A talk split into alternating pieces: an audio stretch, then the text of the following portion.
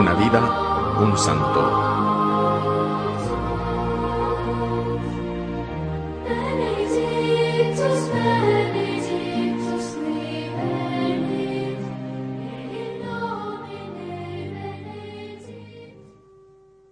Hoy celebramos a San Andrés Apóstol, quien nació en Bexaida, población de Galilea, situada a orillas del lago de Genezaret. Era hijo del pescador Jonás y hermano de Simón Pedro, con quien partió de Bexaida a Cafarnaúm, donde tenía el ejercicio propio de pescador.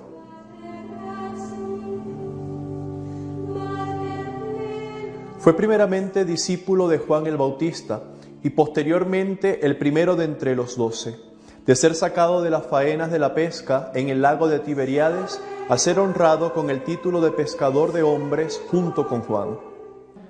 Los dos primeros discípulos ya habían respondido al llamamiento del Bautista, cuya incisiva predicación los había sacado de su pacífica vida cotidiana para prepararse a la inminente venida del Mesías. Cuando el austero profeta se la señaló, Andrés y Juan se acercaron a Jesús y con sencillez se limitaron a preguntarle, Maestro, ¿dónde habitas? Signo evidente de que en su corazón ya había hecho su elección. Andrés fue también el primero que reclutó nuevos discípulos para el Maestro.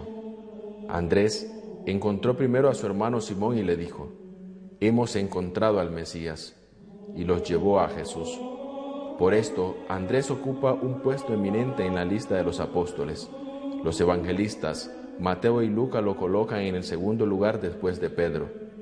Además del llamamiento, el Evangelio habla del apóstol Andrés otras tres veces, en la multiplicación de los panes, cuando presenta al muchacho con unos panes y unos peces, cuando se hace intermediario de los forasteros que iban a Jerusalén y desean ser presentados a Jesús, y cuando con su pregunta hace que Jesús profetice la destrucción de Jerusalén. Después de la ascensión, la escritura no habla más de él. La única noticia probable es que San Andrés anunció el Evangelio en regiones bárbaras como la Sitia, en la Rusia meridional, como lo reseña el historiador Eusebio. Tampoco se tiene noticia segura respecto de su martirio, que según una pasión apócrifa fue por crucifixión en una cruz griega. Igual Incertidumbre hay respecto de sus reliquias trasladada de Petraso, probable lugar del martirio, a Constantinopla y después a Malfi. La cabeza, llevada a Roma, fue restituida a Grecia por Pablo VI. Consta con certeza, por otra parte, la fecha de su fiesta, el 30 de noviembre, festejada ya por San Gregorio Nacianceno. La iglesia celebra la fiesta de San Andrés en una fecha casi a caballos, entre el final del año litúrgico y el inicio del Adviento. Quizás sea por eso por lo que el apóstol haya pasado más desapercibido de la importancia que se merece. San Andrés es un santo con profundo sentido de familia, ya que fue por el que Pedro conoció a Jesús y la elección de este santo consiste, por lo tanto, en la invitación a evangelizar a los de la propia familia. No solo a ellos, ciertamente, pero también a ellos, se podría decir que el primero de los deberes, por desgracia, es un deber que muchos dejan de cumplir.